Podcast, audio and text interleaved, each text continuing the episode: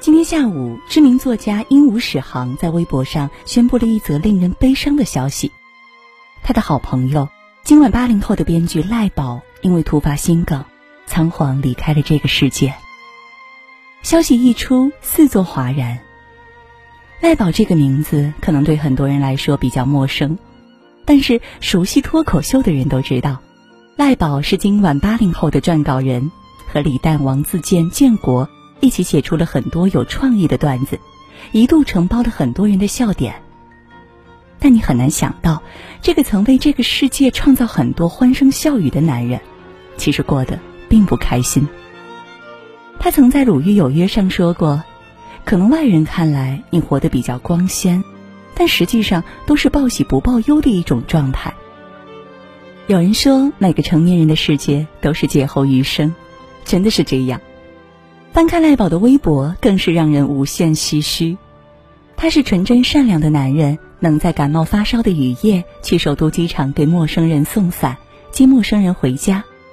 他也是个怕死的男人，在疫情期间婉拒了身边好友聚会的邀请，只是想为了家人好好活着。开年的时候，他还嘱咐大家要保重身体。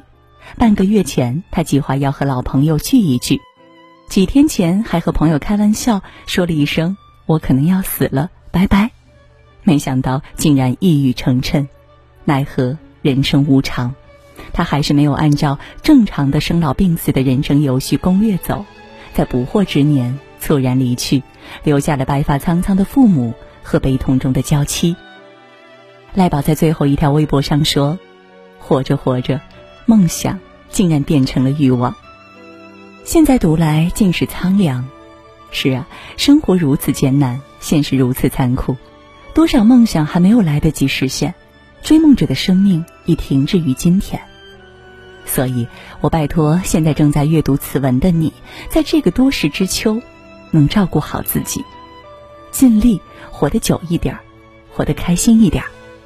毕竟，在健康面前，再多的钱都会化作泡影，再难放下的事。都显得微不足道。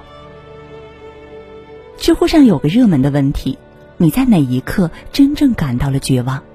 其中大部分的回答都与健康有关。二十九岁确诊乳腺癌，一个人在走廊里哭，北漂失业，没有医保，连医院都不敢去。老公熬夜加班突然晕倒，家里的孩子发烧没人照顾。无数的人生导师告诉我们：年轻就要拼命。九九六是你们的福报，存钱如果没有一千万，个人兴趣爱好都应该是赚钱，却没人告诉我们，拿钱买健康十有九伤，找健康借的贷通常是高利贷。别人从来都只关心你飞得够不够高，从来不问你飞得累不累，身体还能不能吃得消。前段时间，旭哥的老婆突然给他请了一个月的假，打听之后才知道。旭哥因心梗进了 ICU，真的挺突然的。旭哥以前是个放荡不羁的男人，对钱没什么概念。后来遇上了现在的老婆，为了多挣钱，给家人安全感，他从国企出来找了份高薪高压的工作。去年三十多岁的旭哥中年得子，一直绷着一根弦的他，竟然又开始谋划起创业的事情，说是在孩子长大前要给孩子买一套学区房。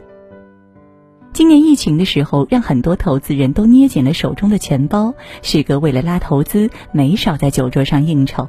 压力大的时候，能从夜里熬到早上，整宿整宿睡不着觉，头发一薅一大把。孰料事情刚刚有了进展，就因为心脏问题进了 ICU。用来创业的大部分资金都要用来治疗和复健。前几天去医院探望他，他略带遗憾地说。自己可能以后要永久带着心脏支架活着了，刚聊好的投资估计又要泡汤了。我调侃了一句：“能活着就不错了，以后的事以后再说吧。”想想他几个月前为了工作极限压榨身体的样子，不禁感慨万千。当健康的身体逐渐远去，当生命的红灯亮起，当病魔悄然而至。死死地扼住了命运的咽喉。当你在 ICU 病房醒来时，看到显示器上跳动的心电图，如果再给他一次选择，他会选择车子、房子、票子，还是家人、健康和未来呢？不知道你有没有发现，财富的积累需要几年甚至几十年的时间，但是病来如山倒，摧毁一个家庭很简单，也许一场病就够了。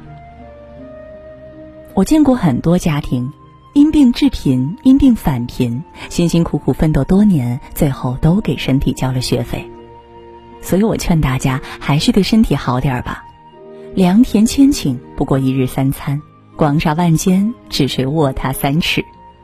好好活着，才是自己和家人最宝贵的财富。还记得前几天看到的一个令人心痛的新闻：杭州市西溪医院接连收治了三例九零后癌症患者，他们是刚新婚一年的二十五岁江西小伙，刚步入社会的二十二岁杭州姑娘。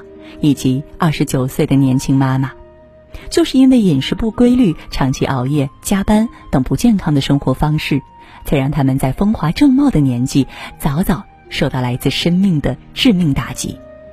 所以啊，千万别再仗着年轻心存侥幸了，疾病总是不跟你打声招呼，就夹杂着风霜雨雪呼啸而来。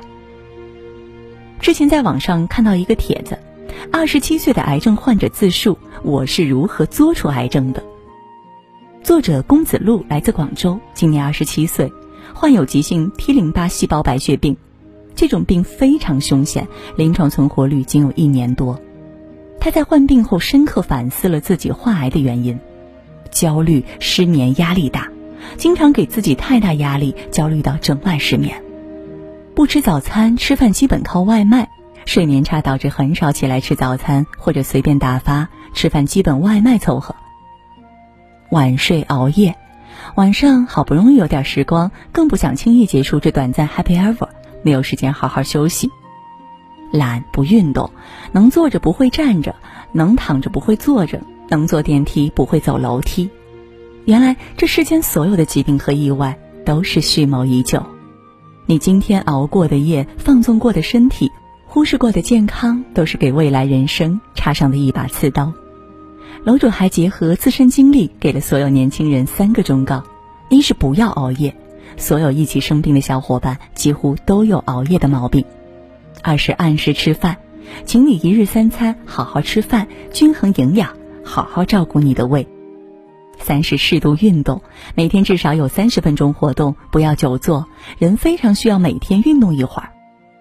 最后，他沉痛总结道：“在你健康的时候，你永远不会知道健康有多重要；只有生病了，才知道健康是多么昂贵。如果再给我选择的机会，我只要我健康，别的我都可以不要。死亡才是对生命最精准的教育。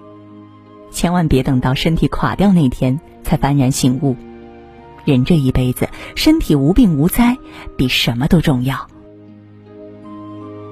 被誉为青年创业导师的李开复，可谓是业界的拼命三郎，仿佛永远不知疲倦。直到他五十二岁那年罹患淋巴癌，一切都慢下来了。手术后，他开始无比注重养生，饮食规律健康，每天晒太阳，每天十一点前就寝，每周爬山两到三次。他在书中感叹道：“跨过死亡的幽谷，那是我第一次如此真实的体验到健康的可贵。”这个世界什么都可以输，金钱、工作、梦想、爱情，我有健康，一旦赌输了，就注定落花流水，一败涂地。所以我今天也想在这里提醒大家，任何时候都不要肆意放纵挥霍你的身体，因为生命只有一次，永远永远都不会有重来的机会。如果没有一个健康的身体，你拿什么为孩子挡风遮雨？陪伴父母安度晚年，实现和爱人白头到老的诺言呢？还有那些没去过的地方，未完成的理想，未展开的人生，你又拿什么去实现呢？二零二零年，我们经历过山火、疫情、洪水、地震、爆炸，也终于在灾难和世事无常中明白，其实平安健康的活着，就是生命中最好的恩赐。冯唐说过。身体是老天白白给你的，但不是让你用来白白糟蹋的。希望大家都能好好照顾自己的身体，好好睡觉，好好吃饭，好好运动，好好活着。见，人这一生，除了生死，其他都是小事。